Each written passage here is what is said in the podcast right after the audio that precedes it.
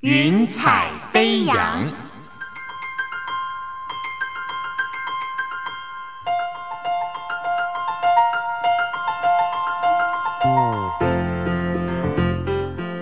让每一朵云彩的生命牵引着你心灵的飞扬。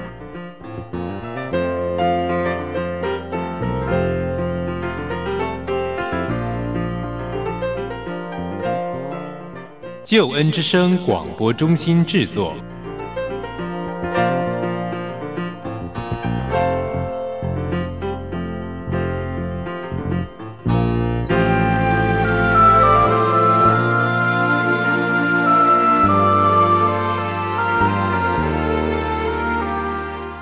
听听别人的故事，想想自己的生命。亲爱的听众朋友，您好，欢迎您和我一起分享《云彩飞扬生命故事集》。我是卢卡。这个节目是由救恩之声广播中心为您所制作的生命故事集。我们盼望透过每一位来宾他们真实的生命，和你分享他们是怎样靠着上帝的恩典还有应许，走过各种人生的风暴，还有生命低谷。每一个故事都不一样，但他们却都因为上帝奇妙的带领、安慰、医治，使他们可以在生命经历上帝恩典作为之后，借着麦克风前面的分享，成为上帝美好作为的见证人。今天来到我们中间的是陈优华教授，他的身高只有一百二十公分，但他所做的其实超过许多常人平常能够办到的事情。这一切。不只有靠他的努力而已，同时也有满满的上帝祝福，还有恩典在其中。下面就邀请你一起来听一听陈老师他的生命故事。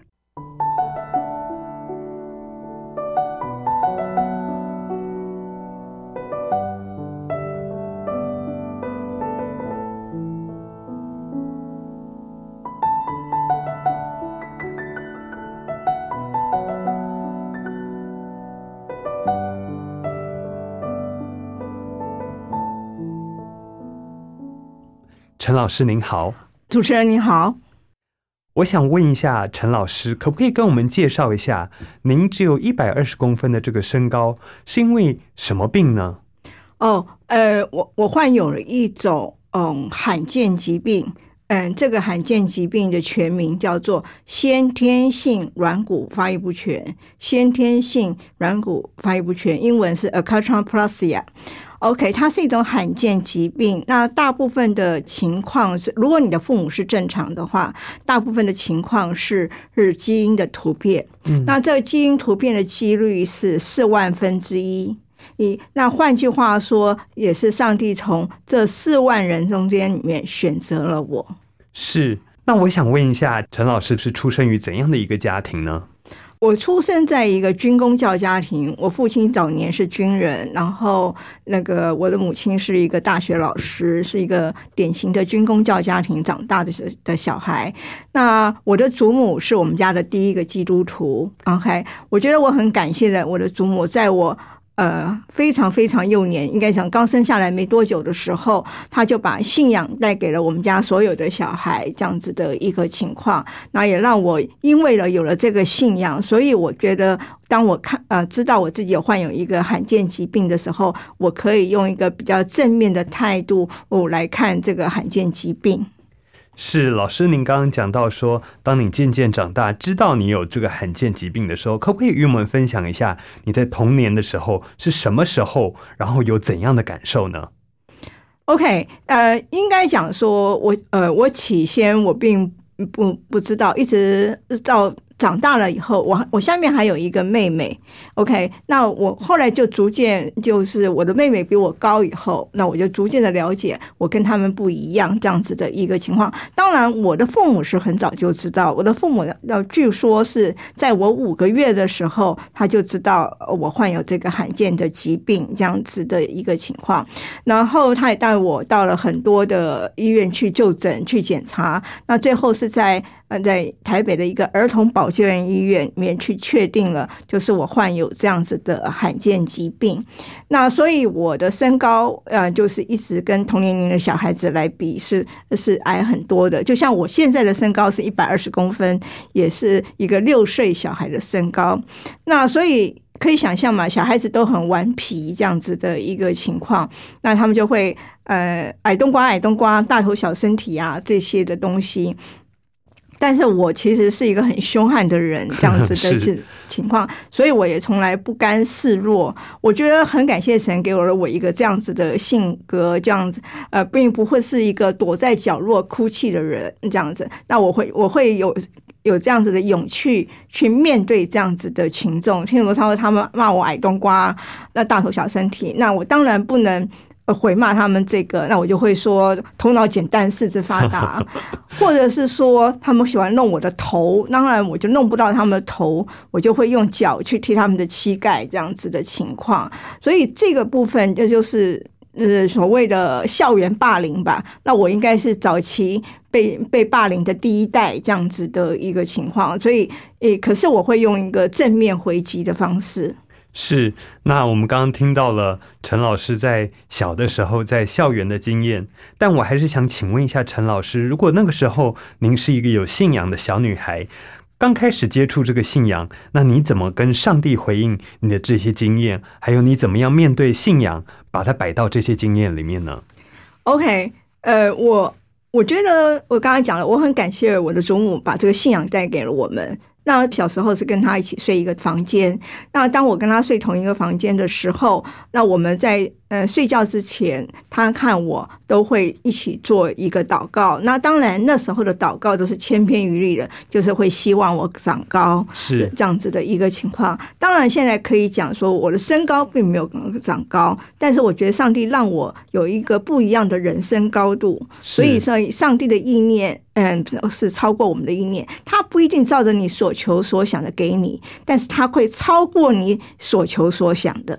是，那在当时，作为一个每天晚上祈祷的小女孩，渐渐觉得上帝好像没有回应你的祷告。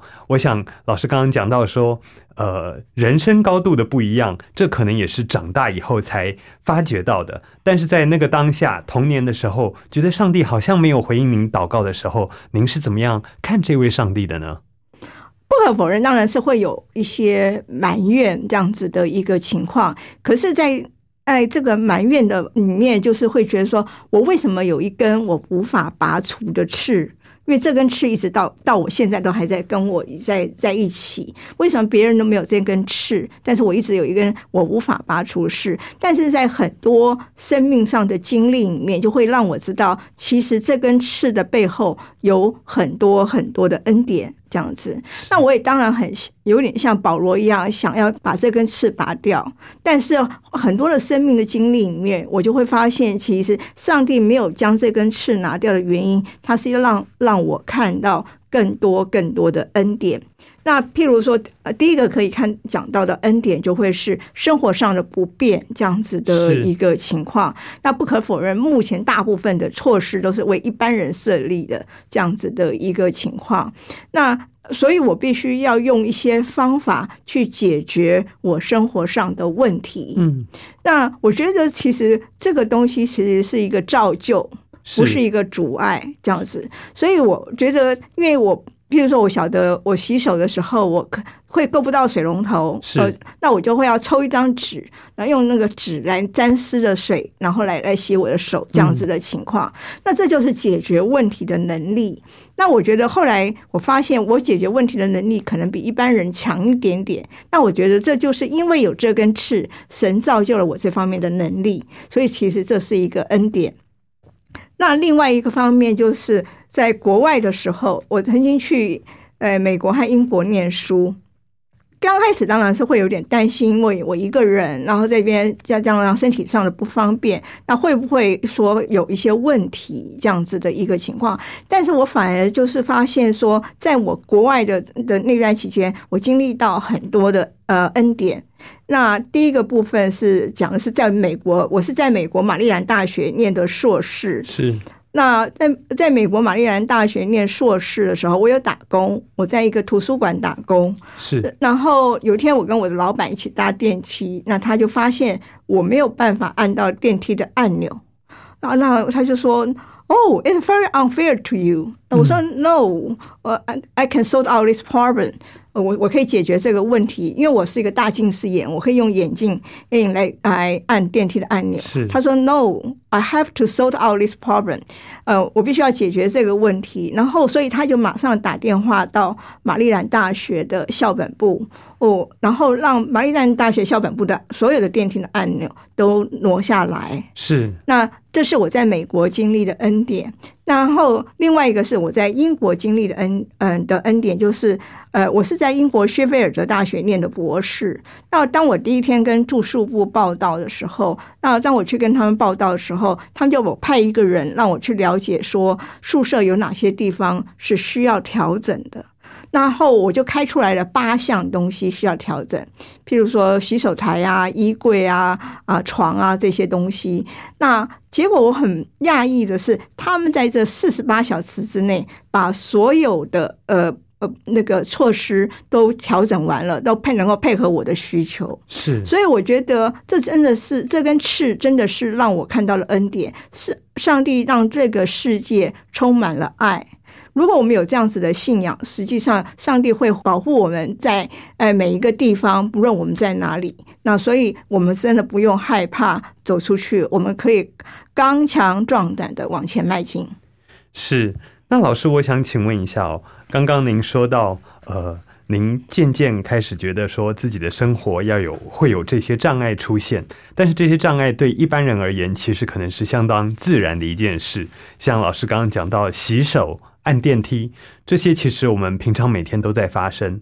但对于老师，呃，这些东西是需要帮助的。有没有时候你会觉得就是不好意思，或者是这些其实一开始当你没有经历到这些恩典的时候，你会有一些埋怨呢？呃，我必须说，这个信仰给了我一个正面积极的看法，这样子的一个信仰。所以我在看一些呃事情的时候，我比较是着重在从上帝那边寻求智慧来去怎么解决这个问题，然后我比较不会着放把焦点放在说，呃，我有什么困难，我为什么跟别人不一样？就是因为。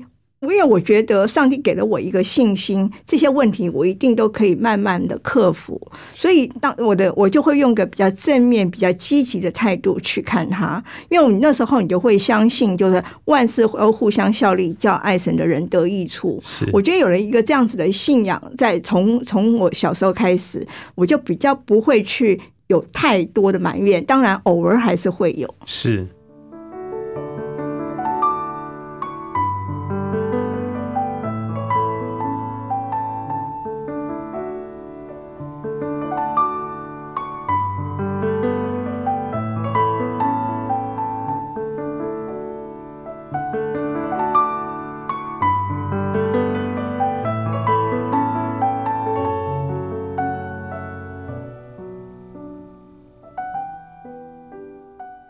今天坐在我面前的是陈优华老师，他的身高只有一百二十公分。我们刚才听到了许多他生活中的经验，这些经验无论是洗手、按电梯，他可能都需要靠旁人的帮助。不过在这边，我还想问一下陈老师，在你人生的过程中，有没有哪一个瞬间是你经历到了一个障碍，然而这个障碍你知道，其实身边的人是没有办法帮助你的呢？好，不可否认，就是说，呃。呃，我的这根刺让我生活上会遇到一些问题，让我会遇到一些障碍。我想，呃，有两个部分。那第一个部分大概就是属于就业的部分。是。那有两个就业的关卡，那时候确实是仰赖神，然后才能走过这个困难的过程。第一个就是啊、呃，大学。快要毕业的时候，呃，大学快要毕业的时候，我念的是辅仁大学图书馆学系。那在当时我的功课很好，那老师们都觉得说我一定可以，呃，考取呃所谓的国家考试，就是高普考，因为呃当时的图书馆都是呃公家机关，所以一定要经过高普考才能够进去。对，那老师们都认为我我可以呃考上高普考，那我也自己信心满满。可是当我拿到了呃高普考简章的时候，高普考简章的第一条就是高度骑行者不得报考。是啊，当我看到这条简呃简章的时候，我就在想说，我还没考呢，这个门就就就关上了。那我的未来在哪里呢？那我难道以后我我没有办法自食其力吗？啊，那我必须说，就是这个东西对我来讲是一个蛮大的打击。那我也确实沮丧了几天。可是后来我看了一本书，叫做《轮椅上的画家》。OK，那那本书有一句话，确实给我了很大的激励，那就是当上帝关上明扇门的时候，哦，他必定会为你开另外一扇窗户。是当上帝开上一扇门的时候，他必定会为你开另外一扇窗户。所以我的人生有了一个大转弯，那我去开始修了很多的电脑课程，是因为当时呃图书馆正在自动化这样子，那我也去美国呃玛丽兰大学念硕士。然后，所以我的人生就走向了资讯的这个部分。然后后来就在我念玛丽兰大学硕士快要毕业的时候，那我以前的老师，那那时候正在呃立法院服务，然后他就写了一封信告诉我，就是说我可以利用青辅会海外学人归国的制度到立法院服务。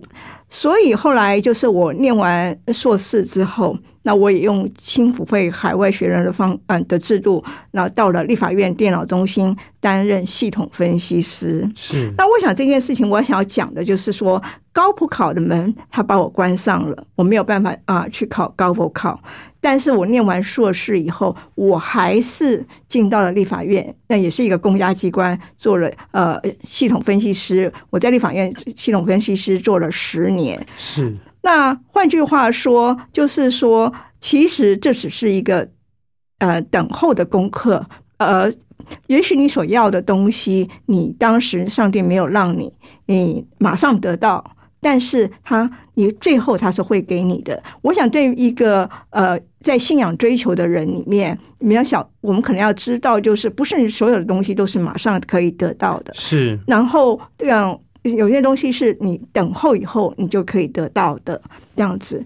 然后第二个我要想分享的一个就业的经验，就是在我英国呃博士快要拿到的时候，在英国念博士的第二年的时候，那我就喜欢上了英国。那我觉我希望我能够在英国工作。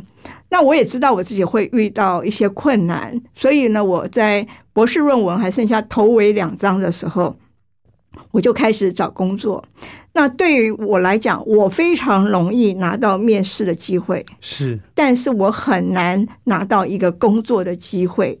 那我是上至英国最北的亚伯丁，下至英国最南的呃雷丁，我都去过这样子的情况。我曾经有一个礼拜到伦敦三次去嗯去面试，是所以大概经过二十几次的呃面试，我终于在两千年的九月，我拿到了布鲁内尔大学的教职。是 OK，那我，所以我后来就进呃进入到了布鲁内尔大学工作啊、那在来到了布鲁内尔大学工作的时候，我才知道说这是上帝特别为我预备了。为什么呢？第一个就是。呃，它是一个教职，那教不是一个博士后研究，因为博士后研究是有期间的，是教职是一个呃终身职这样子，这是一个第一个。第二个呢，它是在伦敦，但是它是在伦敦的边缘，不是在呃伦敦的市中心。那因为它在伦敦的边缘，所以它有呃可以享受伦敦的那个地铁的系统。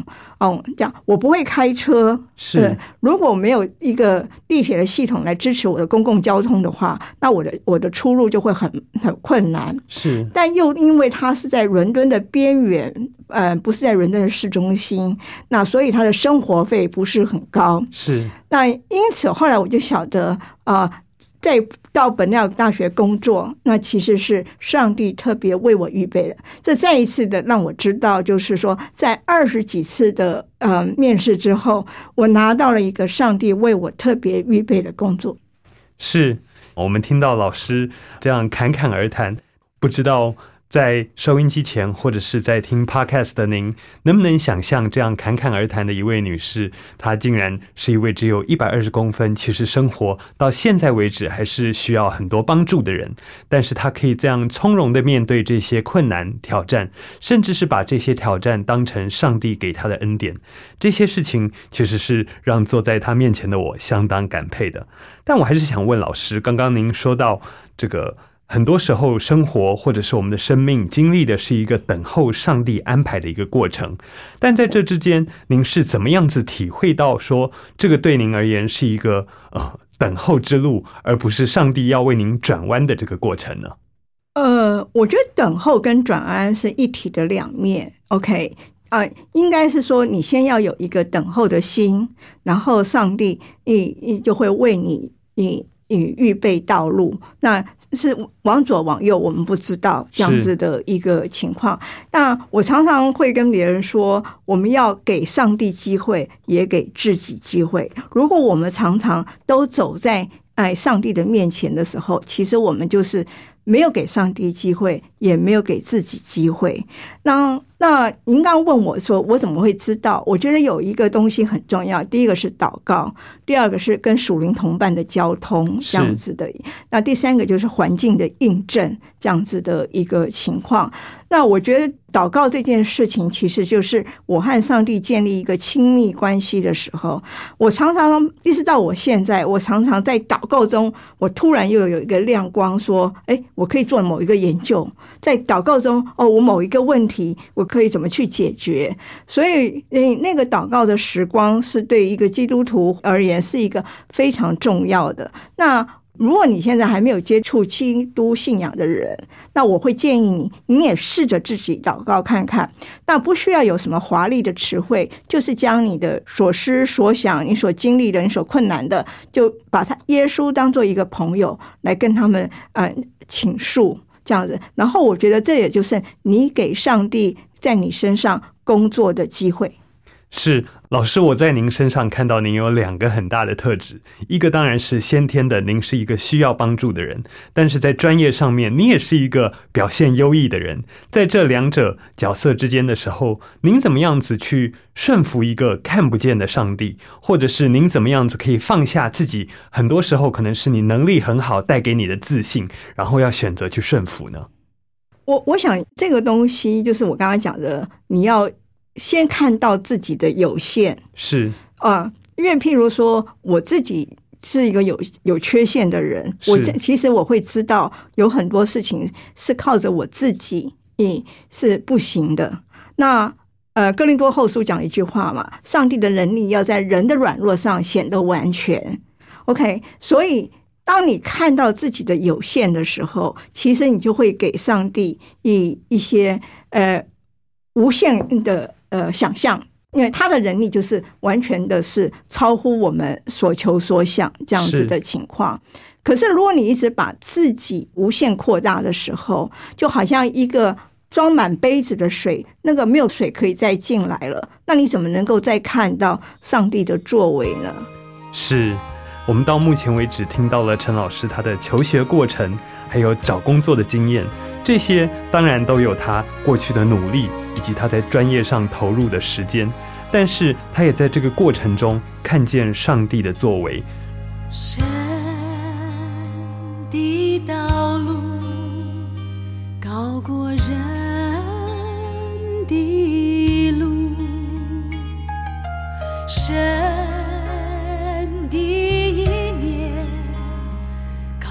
人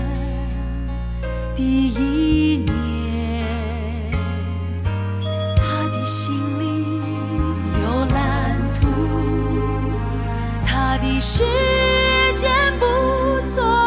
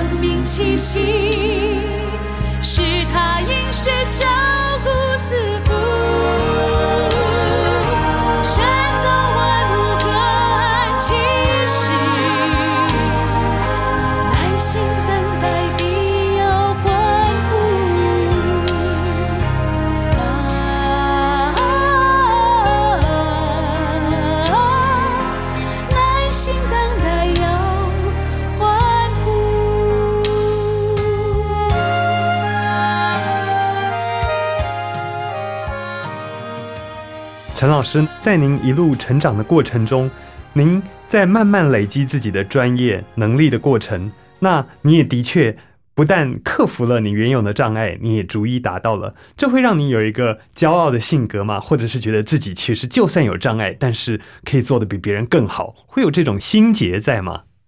呃，我确实在这部分，其实我是有被神大大的管教过这样子的一个情况。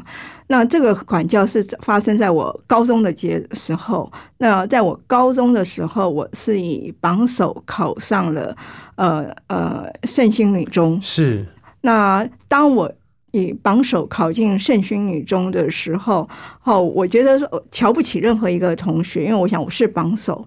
然后，那你们算什么呢？是这样子的一个情况，所以我念书的态度有就变成嗯、呃马马虎虎，那所以我的成绩也就变成普普通通。嗯、我最记得我高一的时候，就是是呃很多成科的成绩都是低空掠过这样子的一个情况。然后我高一因为是榜首，所以我拿到了呃呃一个呃还不错的奖学金。啊，可是当后来学校就把我的奖学金取消了，因为这个学生的成绩也只是普普通通、低空掠过。当我发现我的奖学金被取消的时候，这一刻，老实说，我才进入到一个很深的醒思里面。我太骄傲了，然后所以那时候我就想到了圣经上的一句话：“神赐恩给谦卑的人，击打骄傲的人。”是那当有了这样子的一个醒思了之后，我就会慢慢的去修正我的态度。所以有的时候，我觉得呃，不要害怕被神管教。我很感恩的是，说说我被神管教的时候是在我高中的时候，还是我一个青少年的这个阶段，所以我就知道怎么去修正。嗯，所以有些人会觉得说，哦，被神管教就会一蹶不振了，这样子的情况，我觉得应该从一个正面的角度看，当你被神管教的时候，应该是神给你机会去成为一个更好的人，然后你应该要用一个感恩的心。是，那老师，我还是想继续问下去，就是当老师在成长的过程，呃，要上大学或者要决定要出国念书，做这些决定的时候，老师是会紧张的吗？当自己一个人，特别是要到国外去，可能不是很多人有留学的经验，但是要一个人只身，然后带着呃可能有不方便的这些背景，要出国的时候，要面对的时候，老师是怎么样子的心情呢？哦，那当然是会有一点点害怕，因为是自己一个人，身体又有一点点不方便，嗯，这样子的一个情况。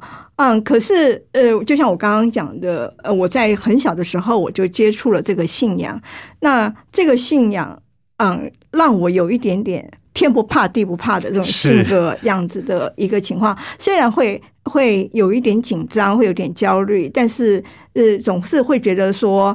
呃，上帝跟我同在这样子的一个情况，所以我常常觉得，假一个有信仰的人，即使你会焦虑，你也知道上帝是你的避难所，那你也不会太害怕这样子的。因为人家讲嘛，在爱里没有惧怕，就是这个道理，这样子的一个情况。所以我只会着重在就是说，呃，怎么去解决我所遇到的困难这样子的情况。是，那老师，我还是想问另外一个问题是，老师刚刚提到了您在就业的时候，您意识到可能有一些障碍，但是在人生的过程中，您还有经历到什么经验是您觉得是别人帮助不了您的障碍吗？好，呃，我觉得有一个障碍，别人帮助不了我的，就是说，呃，是婚姻这样子的一个情况。那我是一个正常的女人，那少女情怀总是诗。那我也常常会希望跟嗯嗯别人一样，就是说啊、有一个男朋友啊、女朋友啊，会有小小孩啊这样子的一个情况。在我我二十几岁的时候，我也是曾有这样子的梦想。是，可是啊后来我当然知道啊，我说逐渐知道说这不是上帝为我预备的道路，呃，是这样子的一个情况。当我知道这不是上帝为我预备的道路的时候，我会发现其实没有婚姻，嗯，其实是一个恩典，这样子。是对，因为我有很多的时间，嗯，可以专注在我自己研究。那我也有很多的时间，嗯，跟学生相处。那在去年四月，呃，呃，我出版了一本书，叫做《一百二十公分的爱》，是由城邦文化集团的启示出版的。那这里面是描述我跟学生之间互动的故事。有人就又问我说：“呃，你怎么会有这么多的的故事可以写？”那我后来就晓得了，就是因为我没有婚姻，我是一个人，所以我可以花很多的时间跟学生在一起。我几乎那个时候就是，每天晚上就跟不同的学生吃饭这样子的情况。可是今天如果我有家累，应该是不可能说每天晚上跟学生吃饭。所以其实上帝对你有一个不同的安排，这样子的一个情况。那这样子一个不同的安排的时候，如果你愿意顺服的话，那其实你就可以看到这是一个恩典。是老师，我们刚刚讲到了，您除了是一位呃自己打拼过来有这些学术成就或者是事业成就的人以外，现在您作为教师这个工作，其实它同时也是帮助别人的一个工作。可不可以跟我们分享一些您在帮助上，然后帮助学生的过程中，有没有一些生命以及信仰的体验呢？我觉得这里面有一部分是属于帮助学生部分，另外一部分是呃属于学术研究上面这样子。那我先讲在学术研究上面，那我觉得在学术研究上面，嗯的东西，我学会了顺服。那尤其是在我呃申请科技部杰出奖这件事情上面是，我是二零零九年回到台湾。那嗯、当时在回到台湾的时候，大家都说我很优秀。那所以我也在那一年，就是呃，我申请了科技部的杰出奖。可是当时我没有拿到科技部的杰出奖。那时候我确实觉得，你们不是都说我很优秀吗？那为什么你们不给我科技部的杰出奖呢？OK，然后可是我那时候我不知道答案。然后呢，后来过了没有多久，那个我们当时的校长就推荐我去申请呃杰出人才基金会的杰出人才讲座。那当我看到呃杰出人才基金会的杰出人才讲座的时候，后我觉得那都是德高望重的人来申请。可是我们校长对我很有信心，然后我就申请了这样子的一个情况。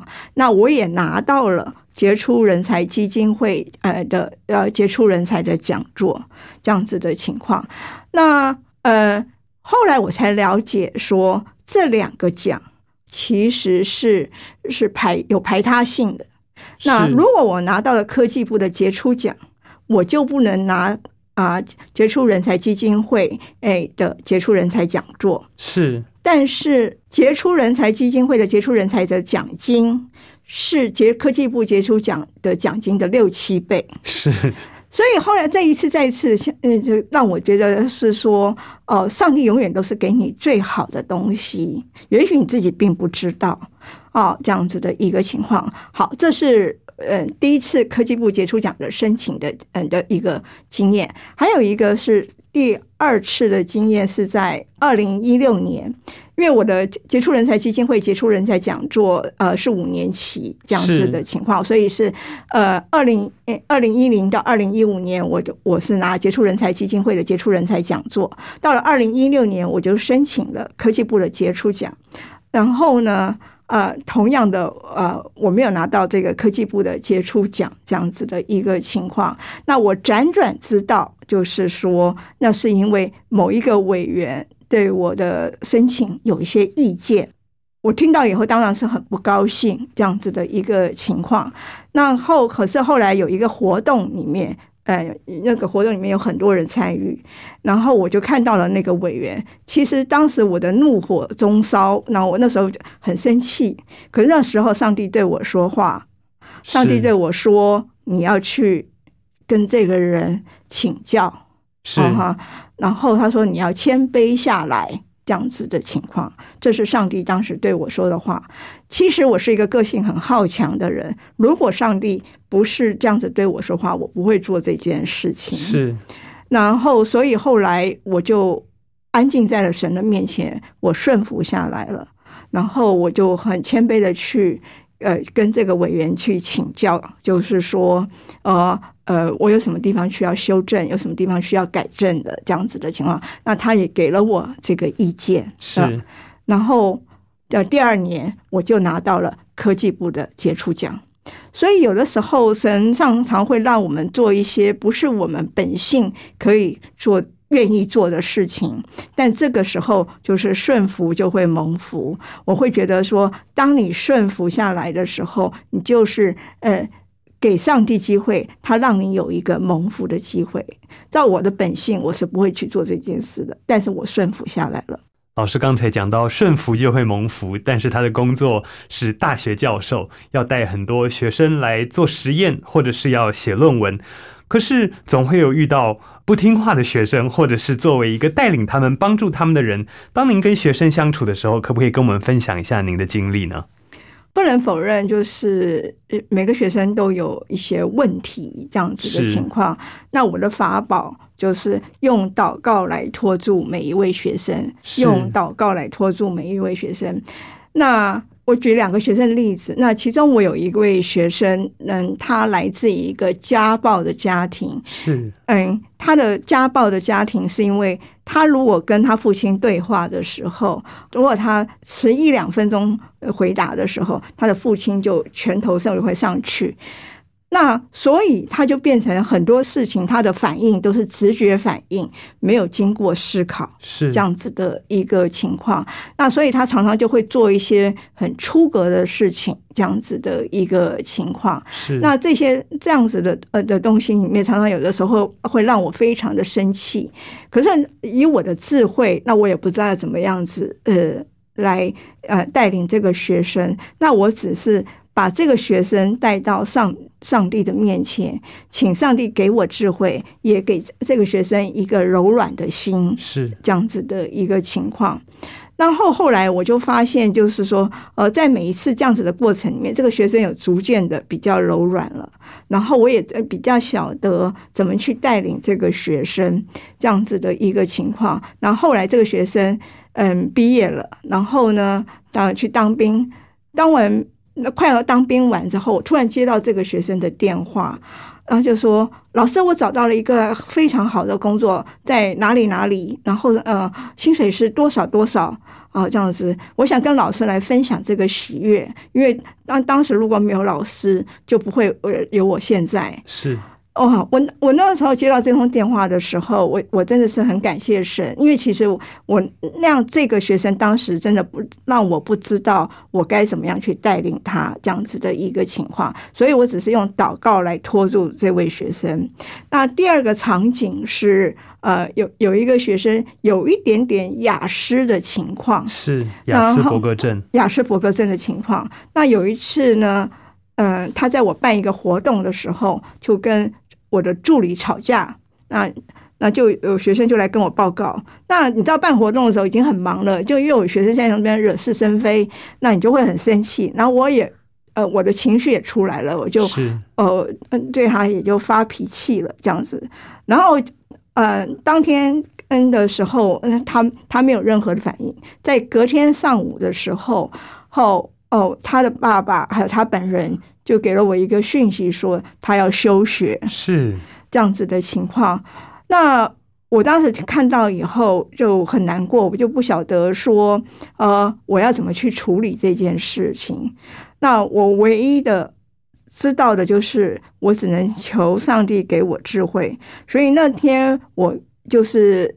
呃，跪在上帝的面前，把这个学生嗯交在上帝的手手中。然后，因为我跟学生约了，就是等一下要跟他见面。那我也知道敬畏耶和华就是智慧的开端。那求上帝给我智慧，让我怎么知道跟呃学生对谈。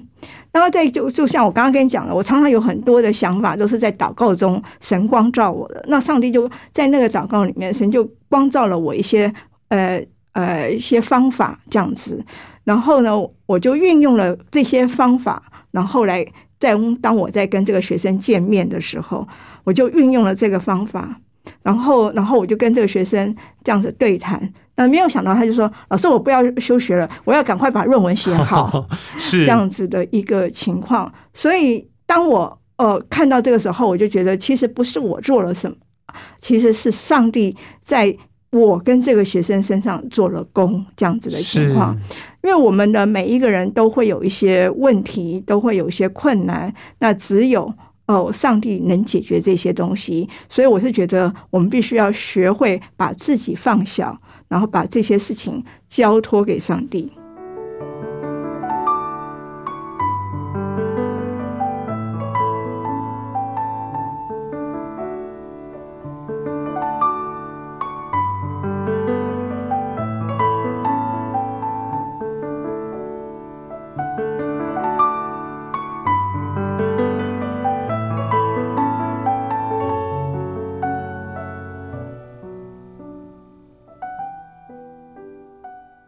刚才听到了陈友华老师，他在带领学生，就算这些学生他可能有家庭的原生家庭因素，或者是先天也有一些不好的经验，甚或是疾病，造成他们长到大学的时候都还有一些从小到大的人格，但这些他也透过祷告，透过。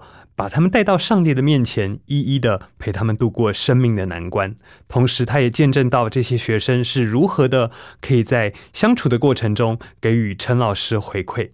那我想问一下陈老师，您除了在呃花时间在教学上面以外，您也花了很多的时间来陪伴跟你一样有身心障碍的朋友以及他们家属，可不可以跟我们分享一下这些经验？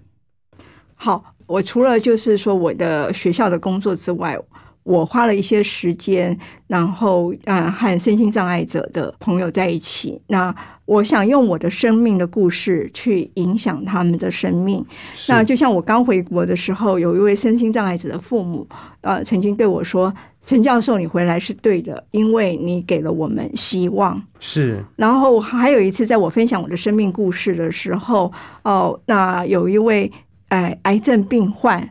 他就走到我的面前，就说：“啊，陈教授，谢谢你的演讲，因为你的演讲，我有了勇气来面对我未来的癌症治疗。”是。那我后来才从这些东西，我才知道，就是说，上帝为什么要给我一个这样么不一样的生命？那其实我我想上，这就是上帝给我的命定的计划，这样子。那我我我，如果这是上帝给我的命定的计划啊，我愿意去帮助这些人。那因为在我过去的生命里面，也有一些人这样子帮助我。那我希望啊，就是能够把这样子的呃呃烟烟火传下去，这样子的一个情况。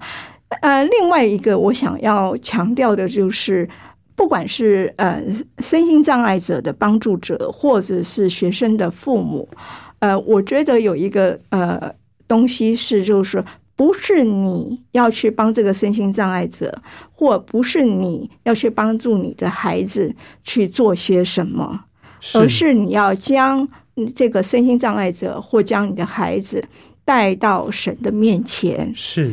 那我有我有一个学生的父母，其实是他是他是基督徒这样子的情况，但是呢，我觉得他。呃，也许他是所谓的嗯金孙，OK 这样子的一个情况，然后所以呢，他的呃家庭就会想要为他做很多的事情，这样子的一个情况。譬如说，爸爸打电话到我们所里说：“请问什么时候呃可以怎么样怎么样怎样子的一个情况？”但是我觉得呃。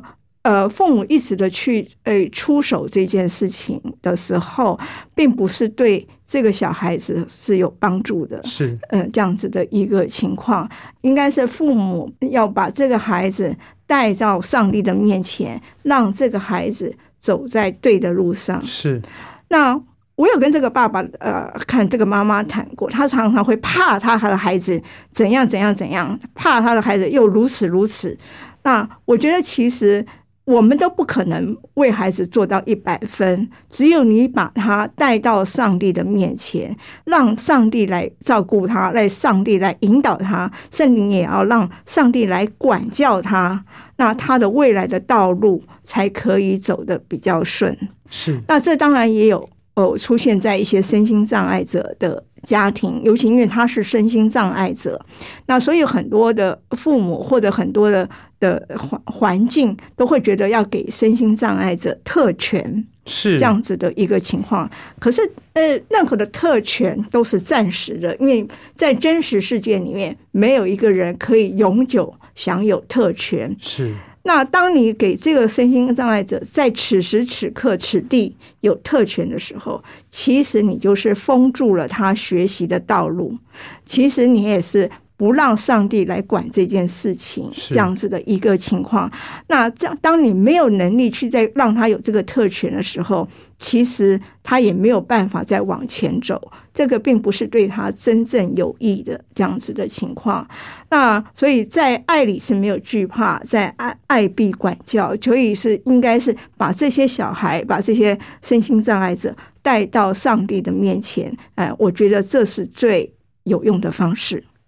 老师，那您自己身为一个身心障碍者，您能不能向我们的听众说明一下，就是如果我们真的想要帮助这些身心障碍者的话，我们应该用怎么样子的态度，或者是他们其实真正需要的是什么呢？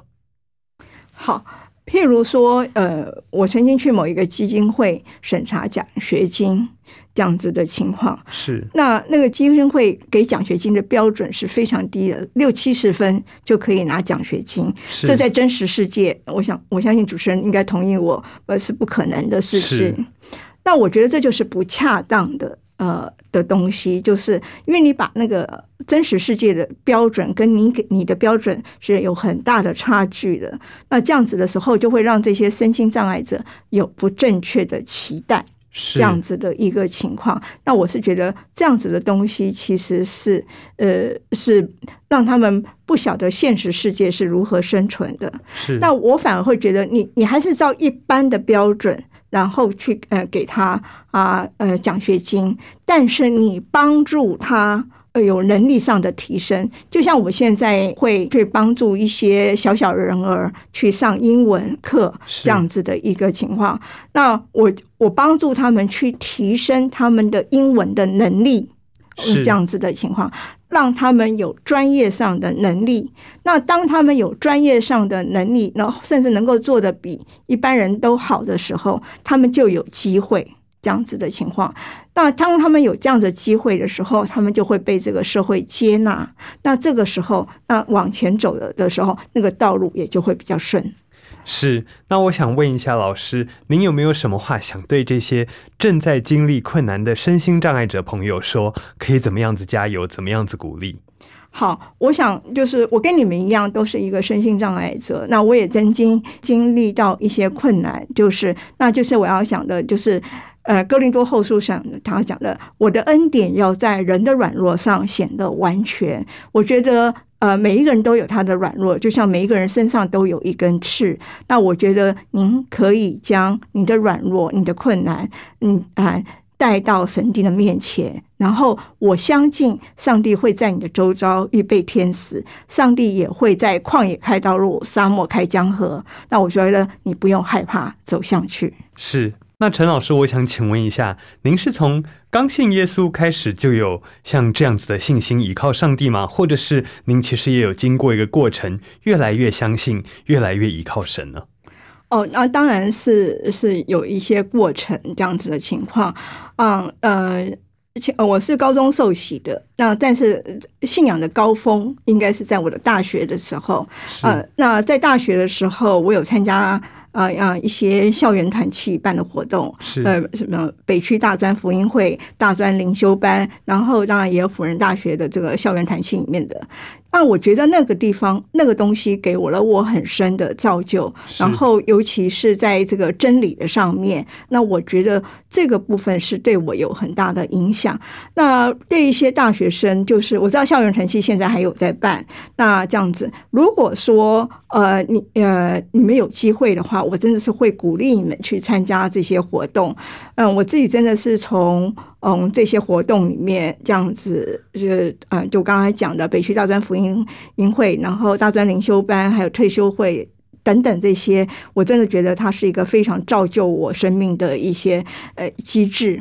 那第二个呃，我觉得对我信仰里面有很大的影响的，就是在我念博士班的时候，呃，我的博士是在英国薛菲尔德大学念的，然后英国薛菲尔德大学有一个系叫做 Bible Study，那 Bible Study 那它的世界排名是非常高的，是 Five Star 这样子的一个情况。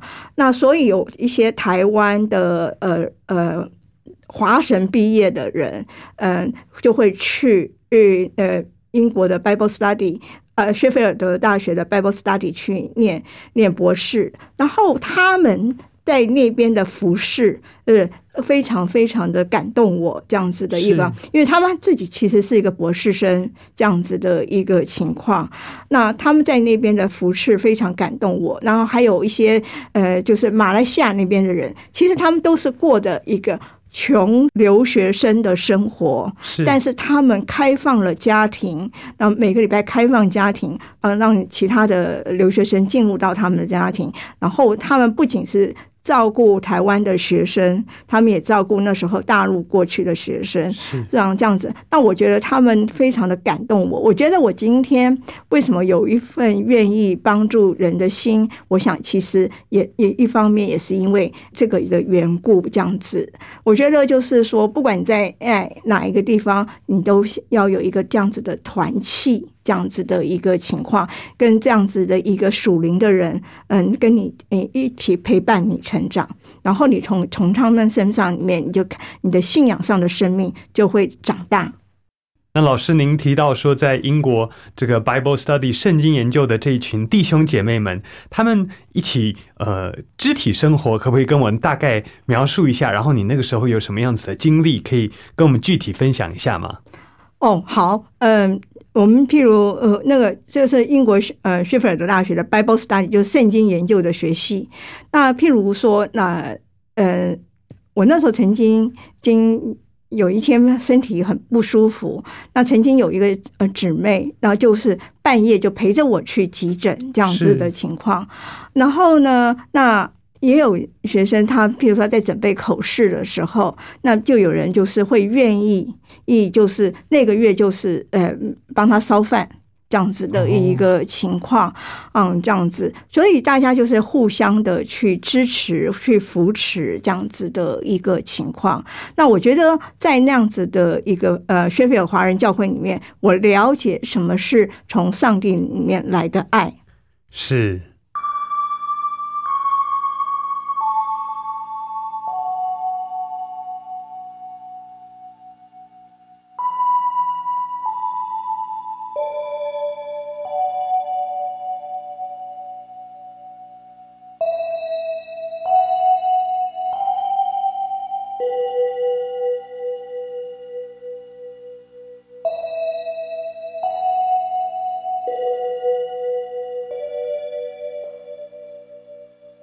今天非常谢谢陈友华老师在我们中间分享他的生命故事。虽然他有先天的身体障碍，但是他也有一颗乐观的心，并且他有一颗非常倚靠上帝的信心，去克服了他人生的许多困难，并且在他喜爱的专业领域上有很好的表现。亲爱的朋友，您所收听的是《云彩飞扬》节目。非常谢谢陈佑华老师，他今天来救恩之声分享他的生命故事。也谢谢陈老师授权给救恩之声纳入在云彩飞扬福音见证宣教施工当中。陈老师他所分享的生命故事，希望可以带给您感动与盼望。如果您想更了解这一份信仰，或者是圣经真理，欢迎您参加救恩圣经函授课程。台湾的听众，请您打电话。零二二七五四一一四四，零二二七五四一一四四，或者可以写信到台北邮政四十四至八十号信箱，台北邮政四十四至八十号信箱，请您注明是“云彩飞扬”节目收。我们期待您的来信或者是来电。云彩飞扬节目在旧闻之声的官网、APP 还有各大 Podcast 平台都有播出。邀请您可以持续收听，并且把这个节目分享出去，让更多人可以听见好的故事。也因为您的分享，可以得到更多的祝福。在这边，卢卡要祝福您平安喜乐，云彩飞扬。我们期待下次再见。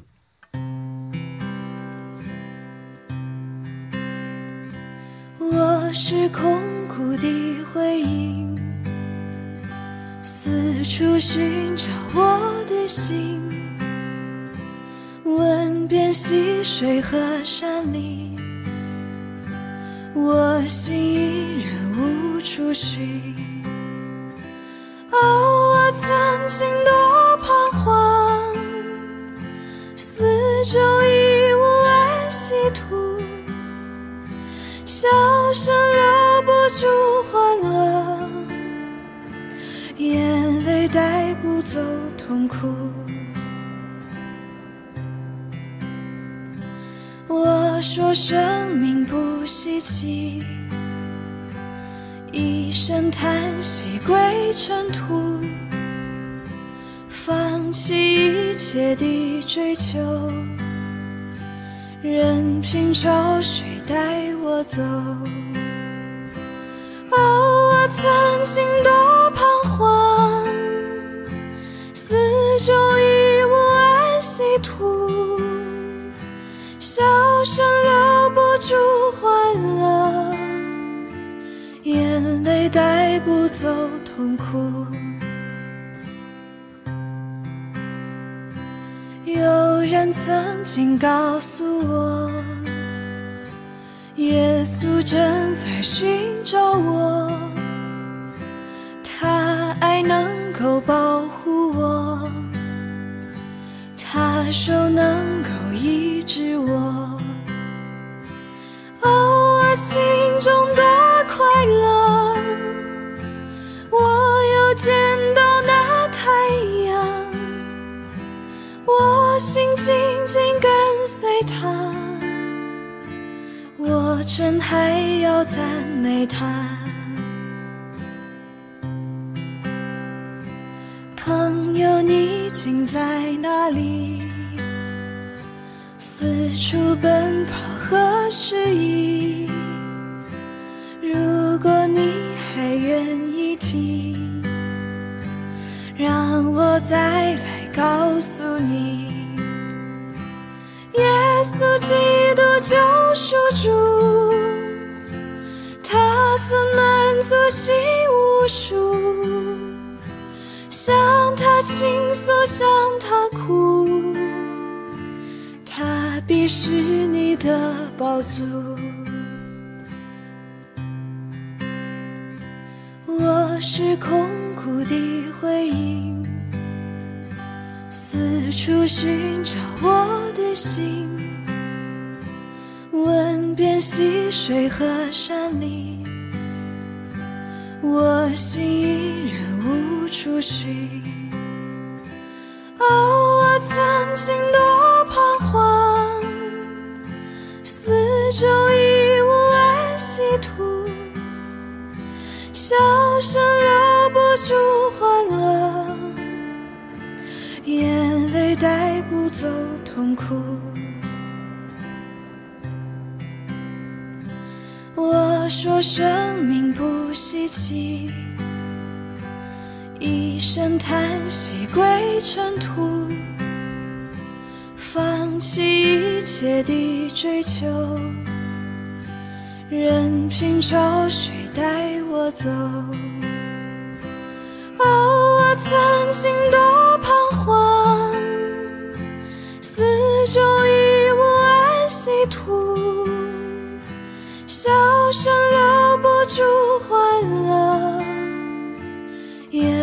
带不走痛苦。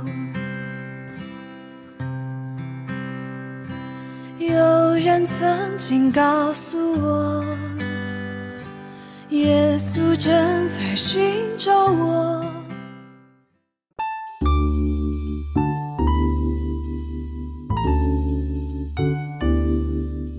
本节目由救恩之声策划制作，欢迎你下载救恩之声 App，每天收听最新的节目，带你听见人生的无限可能，是你得鼓励传福音的好帮手。立即使用救恩之声 App，为自己、为别人领受上帝的救恩之声。